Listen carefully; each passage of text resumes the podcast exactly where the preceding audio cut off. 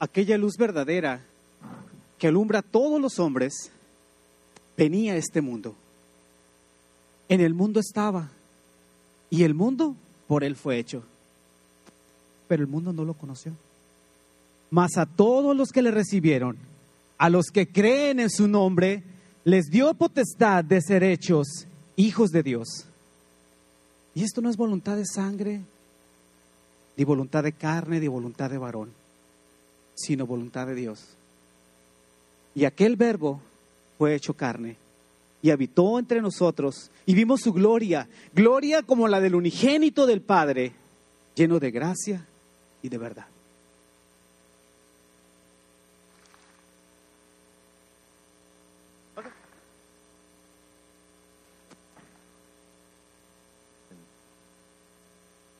Amén, amén. Gracias Señor, gracias Jesús. Inclina tu, rostro y cierra tus ojos un segundito y nada más dile gracias, gracias, gracias. Gracias por tu palabra, gracias por lo que nos has hablado en esta mañana y porque hemos podido tocarte, Señor, en el tiempo de adoración, de alabanza, por tu presencia, por tu toque, por tu Espíritu Santo, por tu palabra en esta hora. Nos ponemos en tus manos para todo lo que vamos a escuchar, todo lo que vamos a recibir de ti en este día, lo que tú nos quieres hablar.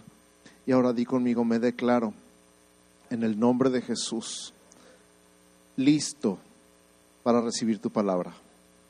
Declaro mis oídos físicos y espirituales abiertos, mi corazón dispuesto, mi mente despierta para absorber, para abrazar, para vivir tu palabra. En el nombre de Jesús. Amén. Amén. Acabamos de escuchar este fragmento de Juan capítulo 1 y, qué impresionante, ya no hace falta leerlo otra vez, pero qué increíble parte, ¿verdad? Y, vamos a desglosarlo en cuatro palabras claves el día de hoy. Quiero hablar contigo cuatro palabras claves de este pasaje. La primera palabra clave va a ser vida, la segunda luz, la tercera tinieblas y la cuarta hijos. Di conmigo, vida, luz, tinieblas, hijos. Estos cuatro son nuestros cuatro puntos principales del día de hoy. Así que número uno, vida. En Él estaba la vida. Di conmigo, en Él estaba la vida. Toda la vida desde el principio, todo lo que sea vivo, todo lo que sea vida desde el principio de los tiempos ha estado en Jesús. Dios es el dador de la vida. Nuestro Dios es el que nos dio la vida. Y sin Él no hay vida. A lo mejor tú dices, bueno, yo he estado sin Él muchos años y tengo vida, pero no, créeme, lo que tienes no es vida. No se compara con la vida que tenemos los que hemos recibido a Jesús. Es como, la, diferencia es tan grande como existir y vivir. Hazte cuenta que todo el tiempo que estuviste sin Cristo nada más existías, ¿a poco no?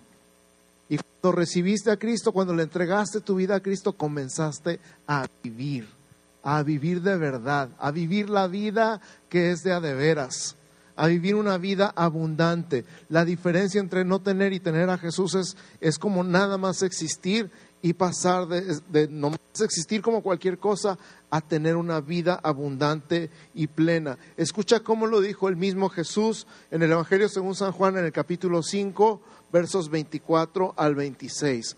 Si tienes tu Biblia, acompáñame y léelo conmigo. Juan 5, 24 al 26. Jesús lo dice de esta manera. De cierto, de cierto os digo, el que oye mi palabra y cree al que me envió, tiene vida eterna y no vendrá a condenación, mas ha pasado de muerte a vida. De cierto, de cierto os digo, viene la hora y ahora es cuando los muertos oirán la voz del Hijo de Dios y los que la oyeren vivirán. Porque como el Padre tiene vida en sí mismo, así también ha dado al Hijo el tener vida en sí mismo. Esta palabra cumplido en tu vida y en mi vida. Cuando no teníamos a Cristo estábamos como muertos. De hecho estábamos muertos espiritualmente La muerte es la desconexión de la vida de Dios. Nosotros no teníamos la vida de Dios. Desde que Adán pecó, desde que cayó en pecado en el huerto del Edén, pasó a ser espiritualmente muerto y heredó esa muerte espiritual a toda la humanidad porque a lo mejor tú no te acuerdas que eres hijo de Adán, a lo mejor no has pasado todo tu árbol genealógico hasta Adán, pero Dios sí se acuerda, Dios recuerda toda tu línea, tus padres, tus abuelos, tus bisabuelos, hasta Adán, y se acuerda que naciste en pecado y por lo tanto separado de Dios y por lo tanto muerto espiritualmente. Entonces tú fuiste uno de esos muertos que un día escuchó la voz del Hijo de Dios y fue pasado de muerte a vida. Ahora tú dime, acuérdate cómo vivías antes de Cristo y dime si no estabas muerto en vida. Mi vida era pura muerte, no era vida. Y hasta decimos, ¿verdad? De repente, no, es que esto no es vida. Se usa la frase, esto no es vida. Pues claro que no. Solamente si tienes al Hijo de Dios, si has escuchado la voz del Hijo de Dios, has pasado de muerte a vida. Y si estás lejos, hoy puedes estar cerca. Y si no habías escuchado antes la voz del Hijo de Dios, el día de hoy la puedes escuchar para que esta, esta palabra sea una realidad para ti también. Él dijo, viene la hora y ahora es cuando los muertos oirán la voz del Hijo de Dios y los que la oyeren vivirán. Así que si tú ya tienes la vida del Hijo de Dios, dale gracias a Dios en este momento. Dile gracias Señor, porque mi vida no era vida. Estaba yo muerto en vida, pero hoy tengo tu vida. Gracias Señor. Primera de Juan 5:12 lo dice de otra manera, mucho más contundente. El que tiene al Hijo tiene la vida. El que no tiene al Hijo de Dios no tiene la vida. Simple, plano, sin suavizártela ni dorarte la píldora. Si tienes al Hijo, tienes la vida. Si no tienes al Hijo, no tienes la vida. Ay, barájamela más despacio, ya no puedo. no hay manera de ponerlo más claro, no está más claro, así que más claro ni el agua. Si tienes a Jesús, tienes la vida. Si no tienes a Jesús, no tienes la vida. No se trata de costumbres, no se trata de religiones, no se trata de tradiciones, no se trata de cuánto tiempo has venido a la iglesia, no se trata de cuántos capítulos de la Biblia leíste esta semana, no se trata de cuántas horas oraste ayer. Se trata de si tienes al Hijo o no tienes al Hijo. Ay, pastor, pero es que yo crecí en la iglesia. Eso no tiene nada que ver. ¿Tienes al Hijo o no tienes al Hijo? El que tiene al Hijo tiene la vida. El que no tiene al Hijo no tiene la vida. Necesitas un encuentro con Jesús. Necesitas tener un encuentro real y verdadero con Jesús. No tiene nada que ver.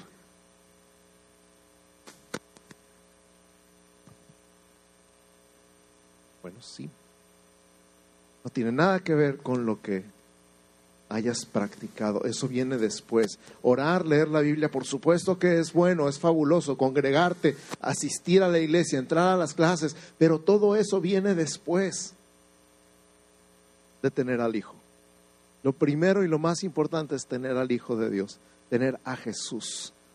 Por cierto, qué fabuloso decoraron nuestro equipo de creatividad, ¿a poco no? Denles un aplauso bien fuerte. Les voy a dar permiso al final de que si quieren y pueden, suban. Son puras cuerditas amarradas. no tocar, nomás ver. A mí me dan ganas de tocar así como a ver si suena como guitarra. Tan, tan, tan, tan, tan, tan, tan, tan. ¿No? Ok. Jesús, el Hijo de Dios, Él tiene la vida para ti. Él es la vida. En Él estaba la vida. Lo primero es la vida. Si tienes a Jesús, tienes la vida. Si no tienes a Jesús, no tienes la vida. Punto. Necesitas a Jesús. Porque sin Jesús lo que has tenido hasta ahorita no es vida. Número dos, luz. Di conmigo, luz. Ahí en ese mismo versículo dice, la vida era la luz de los hombres. En otra parte de este mismo pasaje dice, aquella luz verdadera que alumbra a todo hombre venía a este mundo. Luz verdadera que alumbra a todo hombre. Escúchame, luz verdadera que alumbra a todo hombre. A veces sentimos como que hay un poquito de luz en alguna enseñanza de algún filósofo o de algún pensador y, escuchamos sus palabras o las leemos en algún libro y decimos, wow, este tipo es un iluminado. ¿Has oído esa palabra? Este es un iluminado, está iluminado, wow, qué iluminación. Pero no te estoy hablando de iluminados, te estoy hablando de la luz en persona. ¿Ves la diferencia? A lo mejor hay una chispita por ahí de algo de alguien que alguien haya dicho. Es una chispita, no se compara. Jesús no es un iluminado, Jesús es la luz. Así que, ¿a qué te andas arrimando a chispitas si tienes la luz verdadera que alumbra a todo hombre? ¿Qué andas buscando chispitas para ver si alcanzas a ver algo de tu realidad, de tu pasado, de tu futuro? ¿Qué te andas arrimando a chispitas? No, que fulano, que tiene una luz. No, hombre, una chispita, no más. Yo tengo a la luz verdadera que alumbra a todo hombre. ¿La tienes tú? Fíjate, la luz es necesaria para la vida, por eso dicen, Él estaba la vida y la vida era la luz de los hombres. La luz es necesaria para la vida en lo físico. Tú sabes que, que Dios diseñó de tal manera las plantas para que respiren lo que nosotros exhalamos. Para nosotros es veneno lo que nosotros exhalamos. El dióxido de carbono no lo podemos respirar. Necesitamos el oxígeno. Y las plantas al revés. Las plantas necesitan el dióxido de carbono que nosotros exhalamos y ellas liberan oxígeno, que es lo que nosotros necesitamos. Dios lo diseñó así, pero las plantas para hacer este proceso químico necesitan algo muy importante, que es luz. En lo físico se necesita la luz para que haya vida. Sin luz no hay vida. Y para ti y para mí en lo espiritual es lo mismo. Necesitamos la luz verdadera, la luz de Jesús, para que haya vida en nuestra vida. Necesitas que tu vida sea alumbrada por Jesús. Toda tu vida, no nada más el domingo en la mañana, no nada más cuando abres tu Biblia, ahí cada tercer día. No nada más el ratito que te pones a orar. Ay Señor, ayúdame, bendice mi vida, bendice mis planes. En el nombre de Jesús, amén. Y sales corriendo. Sino toda tu vida sea iluminada, alumbrada por aquella luz verdadera que alumbra a todo hombre. Necesitas vivir en la luz. Juan 8:12. En Juan 8:12 Jesús dice, otra vez, Jesús les habló diciendo, yo soy la luz del mundo. El que me sigue no andará en tinieblas, sino que tendrá la luz de la vida. Repito, yo soy la luz del mundo. El que me sigue no andará en tinieblas, sino que tendrá la luz de la vida. Jesús mismo declara que Él es la luz del mundo. Y Él no miente porque Él es Dios, lo vimos la semana pasada. No puede mentir porque todo Él es verdad. Y si Él declara yo soy la luz del mundo es porque Él es la luz del mundo. Y si Él declara que cuando tú sigues a Jesús no andas en tinieblas, sino que tienes la luz de la vida, quiere decir que toda tu vida está iluminada por Jesús. ¿Qué pasa cuando andas en tinieblas? Lo vamos a ver más adelante, pero cuando se te va la luz y no hay nada de luz en la sala o en la recámara, ¿cómo andas a tientas? Y de repente se te olvida que dejaste un zapato allá a medio camino y te andas matando porque te tropezaste con él. Según tú ya te sabes todo tu cuarto y puedes andar a oscuras ahí, pero se te olvida lo que dejaste ahí tirado a medio camino. Andas a tientas y tropezones. Y así anda la gente por la vida, a tientas y tropezones. Ahí diciendo, pues yo creo que es por acá. Ay, no, no era. Ya me tropecé, ya me caí, ya la regué. Ya arruiné mi vida. Ya andan todos golpeados y moreteados por la vida, a tientas y tropezones, porque no tienen la luz. Pero Jesús dice, si tú me sigues a mí, no vas a andar a tientas y tropezones, sino que vas a tener la luz de la vida. Sigue a Jesús. Si te puedo dar un consejo el día de hoy, sigue a Jesús. No sigas la tradición, no sigas lo que te dicen los demás, no sigas nada más porque te dicen, sigue a Jesús. Encuentra a Jesús y síguelo. Agárrate de Él y no te pierdas, no te sueltes. Necesitas a Jesús, necesitas la vida, necesitas su luz para no andar a tientas y tropezones por la vida. En Juan 12, unos capítulos más adelante, los versos 35 y 36, Juan 12, 35 y 36 dice, entonces Jesús les dijo, aún por un poco está la luz entre vosotros. Andad entre tanto que tenéis luz, para que no os sorprendan las tinieblas, porque el que anda en tinieblas no sabe a dónde va. Entre tanto que tenéis la luz, creed en la luz para que seáis hijos de luz. Estas cosas habló Jesús y se fue y se ocultó de ellos. Escucha esta última frase. Entre tanto que tenéis la luz, creed en la luz para que seáis hijos de luz. Aquí hay tres cosas. Tienes la luz, pero crees en ella. Tienes la luz, pero crees en la luz. ¿Crees en Jesús? ¿Crees que Jesús es tu luz? Entonces eres hijo de luz. Ser hijo de luz, entonces se convierte en luz. Por eso Jesús nos dijo a nosotros también, vosotros sois la luz del mundo. Pero hasta que tienes la luz y crees en la luz, eres hijo de luz. Y no andas en tinieblas y el que anda en tinieblas no sabe a dónde va. Así que número uno, vida. Número dos, luz. Número tres, tinieblas. Ya hablamos un poquito de las tinieblas, pero vamos a hablar un poquito más. Jesús dijo, la luz en las tinieblas resplandece y las tinieblas no prevalecieron contra ella. Se dice en física que las tinieblas son la ausencia de luz. O sea, cuando no está la luz, hay tinieblas. No es que las tinieblas sean algo en particular, simplemente no hay luz. Es la ausencia de luz. Pero cuando prendes una luz, las tinieblas se acaban. Cuando prendes la luz, cualquier luz, la oscuridad se va, ¿sí o no? A veces tu luz es un cerillito nada más. ¿Te ha pasado? Cuando se va la luz y no se ve nada, pero prendes un cerillo, prendes un encendedor y ¡ah! hasta respiras. Porque ya se te quitó el miedo, ya tienes esperanza, todo por un cerillito, por un encendedorcito. ¿Qué tal cuando es una vela? más grande? ¿Qué tal cuando son muchas velas? ¿Qué tal cuando tienes una linterna de esas grandotas? Con mucha, mucha luz. Entre más luz, más tranquilo, más seguro te sientes. La luz en las tinieblas resplandece. La luz no tiene que luchar contra las tinieblas, simplemente es luz. Y por ser luz, alumbra. Y por alumbrar, vence las tinieblas. Las tinieblas no pueden hacer nada contra la luz.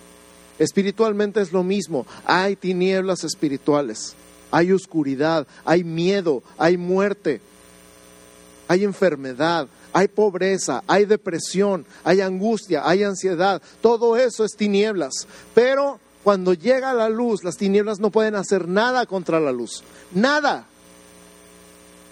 Y usa esta palabra que me encanta, las tinieblas no prevalecieron contra ella. ¿Sabes qué es prevalecer? Yo me imagino esto, lo primero que me imagino cuando prevalecer es cuando han visto esas funciones de luchas, cuando se suben todos al ring y es todos contra todos, y se agarran y se pegan y se avientan, y, y el último que queda en pie es el que gana. El último que queda en pie prevalece. Todos los demás quedan ahí tirados. El único que queda en pie, el último que queda en pie, prevalece. Las tinieblas no prevalecen contra la luz. La luz siempre gana al final. Y la luz de Jesús siempre gana al final. No importa qué tinieblas haya en tu vida, no importa qué clase de oscuridad haya en tu vida, la luz de Jesús siempre va a vencer a las tinieblas. Siempre. Nunca, nunca, nunca las tinieblas van a vencer a la luz. Nunca sean cuales sean las tinieblas que haya habido en tu vida, cuando llega Jesús se acaban las tinieblas, llega la luz. Amén. Entonces, ¿qué pasa? Escucha esto, esto está súper intenso. Juan 3, 18 al 21. Juan 3, 18 al 21. Aquí está la raíz del problema de las tinieblas. Jesús está hablando con Nicodemo y le dice estas palabras, el que en él cree no es condenado, pero el que no cree ya ha sido condenado porque no ha creído en el nombre del unigénito Hijo de Dios. O sea, todos estábamos condenados, pero los que creemos hemos dejado de estar condenados. Los que no creen se quedan como estaban, condenados. Y esta es la condenación, escucha bien, que la luz vino al mundo y los hombres amaron más las tinieblas que la luz. ¿Será posible amar más las tinieblas que la luz? Aquí Juan dice que sí. Y dice por qué. Porque sus obras eran malas. Porque todo aquel que hace lo malo aborrece la luz y no viene a la luz para que sus obras no sean reprendidas. Mas el que practica la verdad viene a la luz para que sea manifiesto que sus obras son hechas en Dios. En otras palabras, toda la gente que está mal y sabe que está mal y prefiere estar mal, prefiere las tinieblas. Escúchame, toda la gente que está mal y sabe que está mal y prefiere estar mal, prefiere las tinieblas. ¿Quién podría estar robando y preferir que lo cachen? Que le caiga la luz con las manos en la masa. ¿Quién podría estar en adulterio y que salga toda la luz? Decir, no, sí que salga todo. Prefieren las tinieblas que la luz. Esta es la condenación, preferir las tinieblas que la luz. Cuando sabes que la luz es vida, que la luz es paz, que la luz es seguridad, que la luz es alegría, y decir, no, gracias, yo aquí estoy bien, haciendo lo que estoy haciendo y sigo haciendo y seguiré haciendo lo que estoy haciendo, porque prefiero las tinieblas que la luz.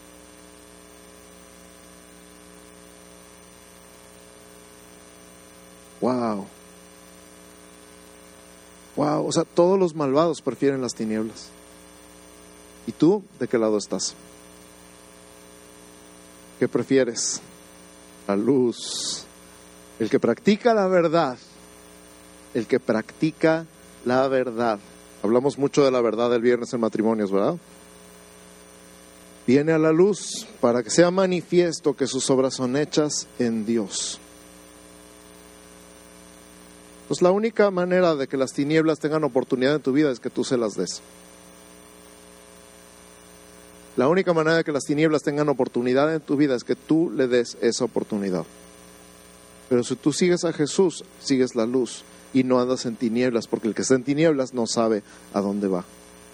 Jesús mismo dijo, el que me sigue no andará en tinieblas. No hay oscuridad en ti. No hay lugar a las tinieblas. Así que número uno, vida. Di conmigo, vida. Número dos, luz. Número tres, tinieblas. Y número cuatro, hijos. Y conmigo otra vez fuerte, hijos. ¿Qué somos? Hijos. Ahí en este pasaje que dijo Juan al principio, a los que creen en su nombre les dio potestad de ser hechos hijos de Dios a los que creen en su nombre les dio potestad de ser hechos hijos de Dios. Y dice un poquito antes que Él hizo todo el mundo. Él estaba desde el principio y todas las cosas por Él fueron hechas. Él hizo todo el mundo, pero el mundo no le conoció. Podríamos decir, no reconoció a su Creador. Y así vive todo el mundo allá afuera, ¿verdad? Sin reconocer a su Creador, sin reconocer que son obra de Jesús y que necesitan a Jesús para su vida. Todavía continúa diciendo, a lo suyo vino y los suyos no le recibieron. Fíjate que no dice a los suyos vino, dice a lo suyo. O sea, ¿a qué vino Jesús? A morir en la cruz.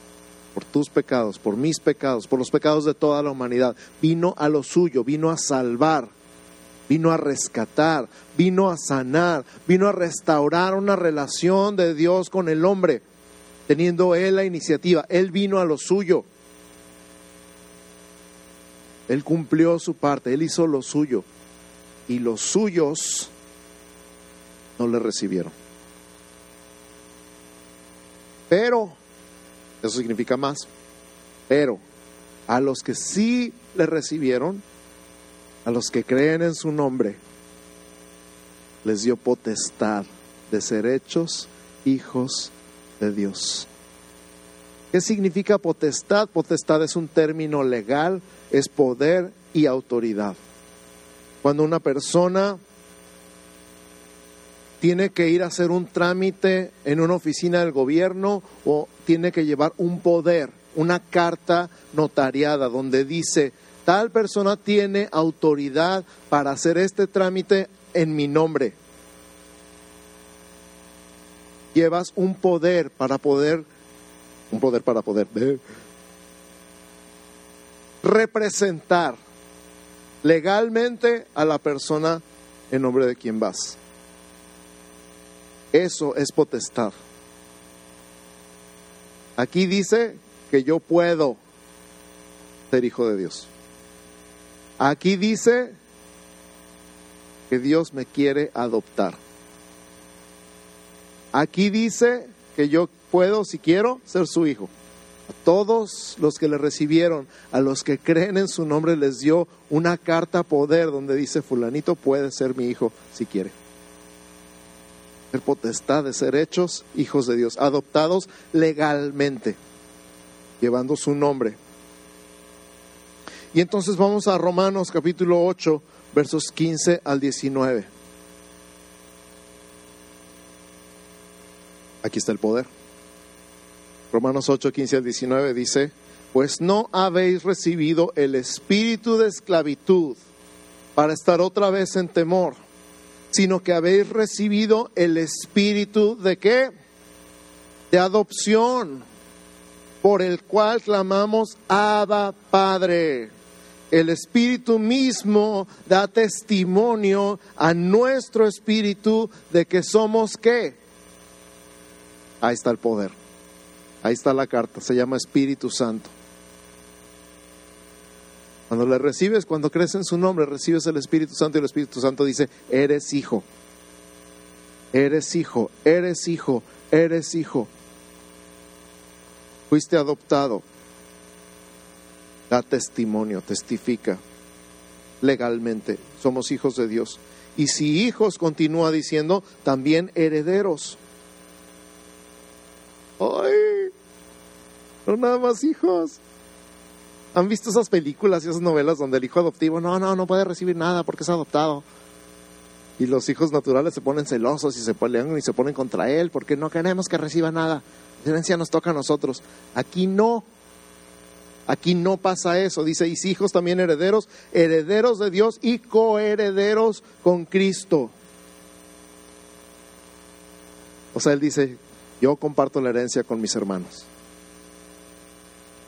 Yo quiero compartir la herencia contigo. Yo te doy de la herencia.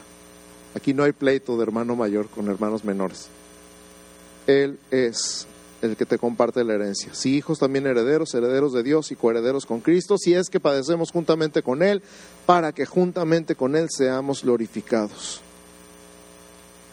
Pues tengo por cierto que las aflicciones del tiempo presente no son comparables con la gloria venidera que en nosotros ha de manifestarse.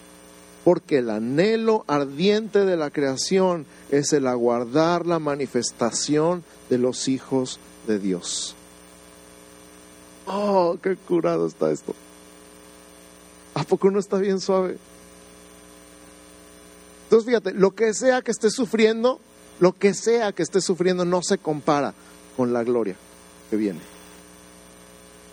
¿Está sufriendo? ¿Alguien de ustedes tiene algún sufrimiento de cualquier tipo? ¿De salud, de finanzas, de familiar? Nadie, todos tienen la vida súper padre. Wow.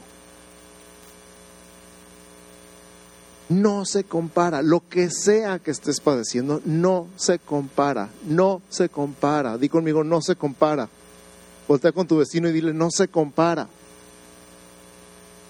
con la gloria que nosotros ha de manifestarse. Nada que ver. Mira que esto Pablo se lo escribe a los romanos que vivían al lado del circo, que eran sacados de sus casas de los cabellos y echados en la cárcel y sacados de la cárcel para echarlos a la arena, a los leones, para ser puestos como antorchas humanas. A esos romanos Pablo les escribe, este sufrimiento temporal no se compara. ¿A ti te han sacado los cabellos de tu casa? De los cabellos.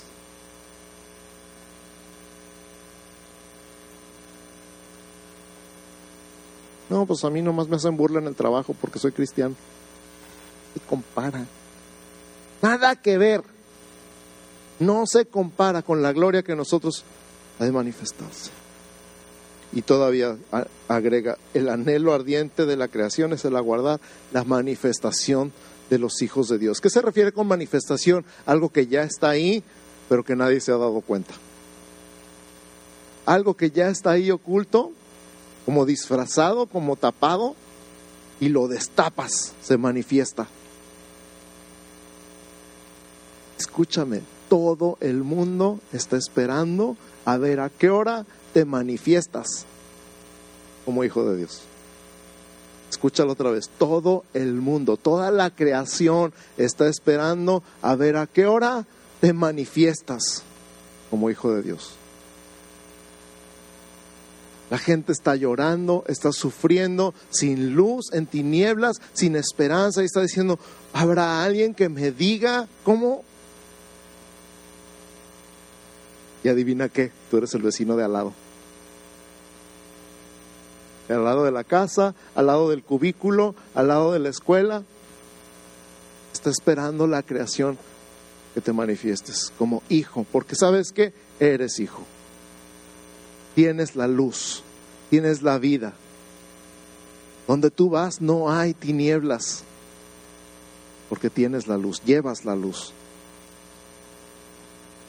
Y los hijos manifiestan. Así que si tienes a Jesús, tienes la vida, tienes una vida abundante, tienes vida eterna, tienes luz para siempre.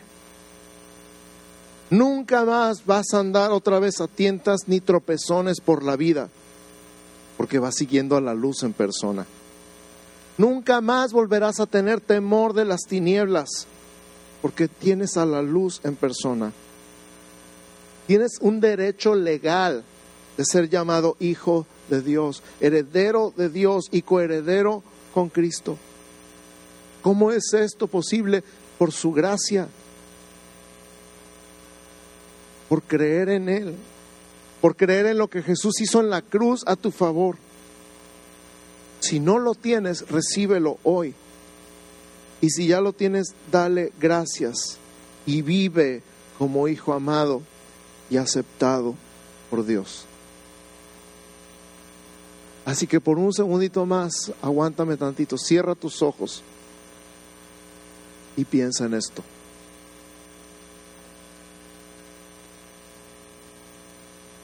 ¿Lo tengo o no lo tengo? No te estoy preguntando hace cuánto que vienes a la iglesia.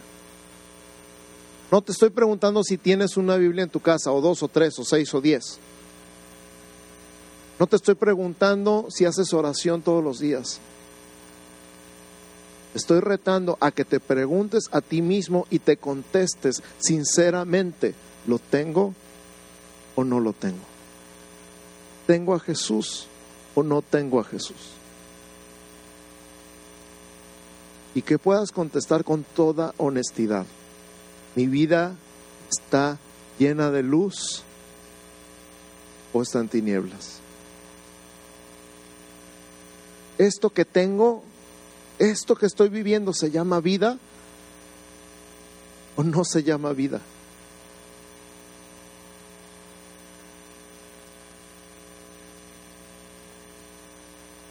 Y entonces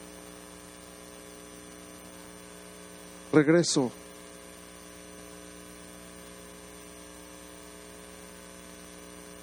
a estas palabras, a todos los que le recibieron, a los que creen en su nombre, les dio potestad de ser hechos hijos de Dios.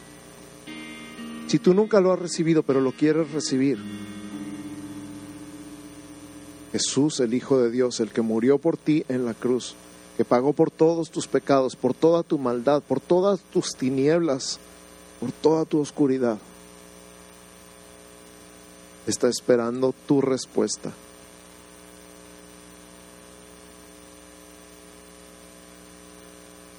¿Lo recibes o no lo recibes? Si lo quieres recibir, voy a hacer una oración parecida a esta. Señor Jesús, te doy gracias por morir en la cruz, por todos mis pecados. Yo te pido perdón por mis pecados. Recibo tu perdón. Te doy gracias por tu perdón. Te abro las puertas de mi corazón y te invito a que entres a vivir en mí y me des vida eterna. Y que alumbres toda mi vida con tu luz. Nombre de Jesús. Voy a ser un poco más lento si la quieres hacer conmigo y todos los que ya hicieron una oración como esta alguna vez la van a hacer junto contigo para apoyarte. Repite conmigo, Señor Jesús, te doy gracias por morir en la cruz, por todos mis pecados. Yo te pido perdón por todos mis pecados. Recibo tu perdón. Te doy gracias por tu perdón te abro las puertas de mi corazón y te invito a que entres a vivir en mí y me des vida eterna, que alumbres todo mi ser con tu luz. Gracias por tu perdón, gracias por tu salvación, gracias por tu vida. En el nombre de Jesús. Y ahora todos juntos pongámonos de pie y digamos, Jesús, gracias. Gracias por tu perdón. Gracias por tu salvación. Gracias por tu vida. Y empiezas a adorar y empiezas a bendecir a aquel que te dio la vida, que te llenó con su luz, que quitó las tinieblas de tu vida. Empieces a bendecir y adorar y a dar gracias a Jesús, la luz del mundo. Gracias Señor, gracias porque mi vida no era vida, estaba muerto en vida, pero ahora estoy vivo porque te tengo a ti. Empieza a decir en tus propias palabras, gracias, gracias, gracias porque de verdad estaba muerto en vida y hoy tengo una vida, una vida muy diferente de lo que tenía, una vida llena de alegría, de luz, de paz, de esperanza. Gracias Señor. Gracias porque mi vida es muy diferente de todo lo que era antes. Y de verdad puedo decir que lo que tenía antes no era vida. Gracias por tu luz. Gracias por tu luz que alumbra todo mi ser, mi corazón, mi alma, mi mente, mis fuerzas, mi familia, mi cuerpo. Gracias Señor porque tu luz ha alcanzado cada rincón de mi alma y porque ya no hay tinieblas en mí. Gracias Señor, gracias Jesús. Te amo, te adoro, te bendigo y nunca me voy a cansar de agradecerte por tu luz.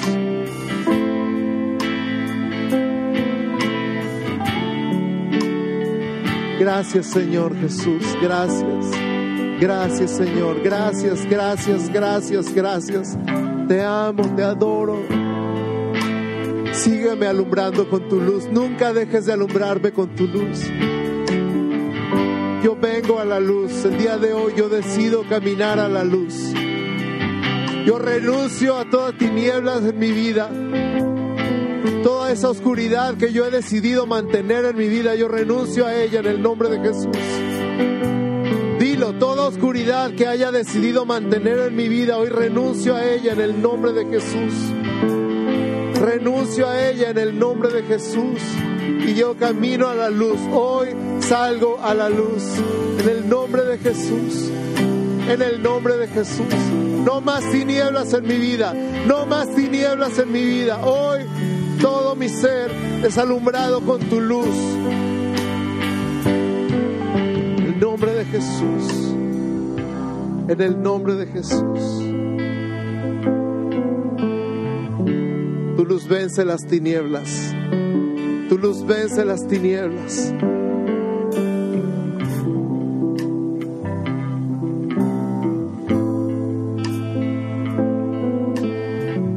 Gracias Señor porque tú vives en mí. Gracias Señor porque tú estás aquí. Gracias Señor porque tú no me sueltas, no me dejas. Y gracias, gracias, gracias, gracias porque nunca más volveré a ser el mismo. Gracias porque nunca más volveré a ser igual. Gracias Señor.